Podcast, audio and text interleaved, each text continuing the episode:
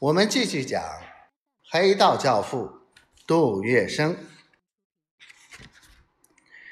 这一项重要的任务，却使杜月笙的声望为之增进，地位也提高了很多。然而，这也给他带来了难以出口的极大痛苦，因为在基本立场上，他是不折不扣的爱国反日主义者。为此，他曾有一鸣惊人的表现。另一方面，他更是上海金融工商业者的业务保镖，大家寄望于他利用地方势力抵御外来入侵力量。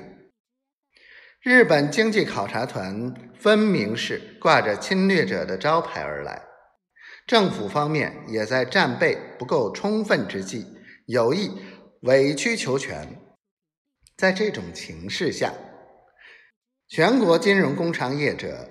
以致各地民众都得准备牺牲，以空间换取胜利，以最后牺牲之决心为和平最大努力。任何人都不能违反既定的国策。但是，杜月笙有多大的权限，能够代表全体商民？在蚕食鲸吞、贪得无厌的日本经济考察团对面做迫不得已的让步，这就是杜月笙莫大的为难之处。但是，当儿玉签字一行抵达上海时，周作民、杜月笙等还是热烈的欢迎了代表团一行。杜月笙正强颜欢笑，满腹愁闷。日本经济考察团三月十四日抵沪，当天接到了南京蒋委员长的请柬，于是次日便由周杜等人陪同他们进京参加蒋委员长的招待茶会。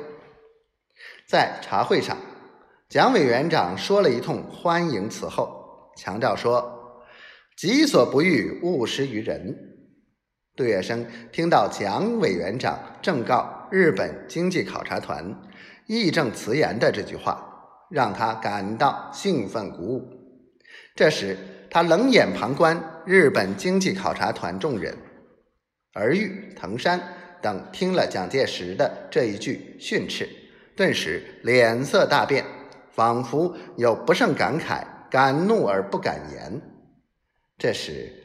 杜月笙感到非常之痛快，从此心中也就暗暗的有了决定，他应设法抵制日本人的经济侵略。一句话能够让杜月笙做出决定，可见他见风使舵的功夫如何了得。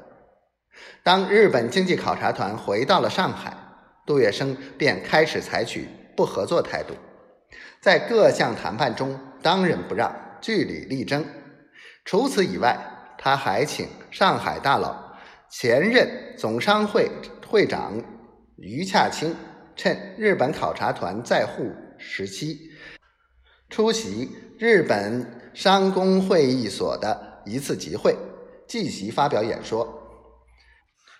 于洽清深明杜月笙之意，在演说中满口都是。经济提携必须立于平行互惠的立场的论调，日方大失所望。因为中国政府和人民立场坚定，不容动摇，一致表示政治问题不获解决，谈不上经济提携。日本人经此碰壁，所能采取的途径只有诉诸武力，于是图穷匕现。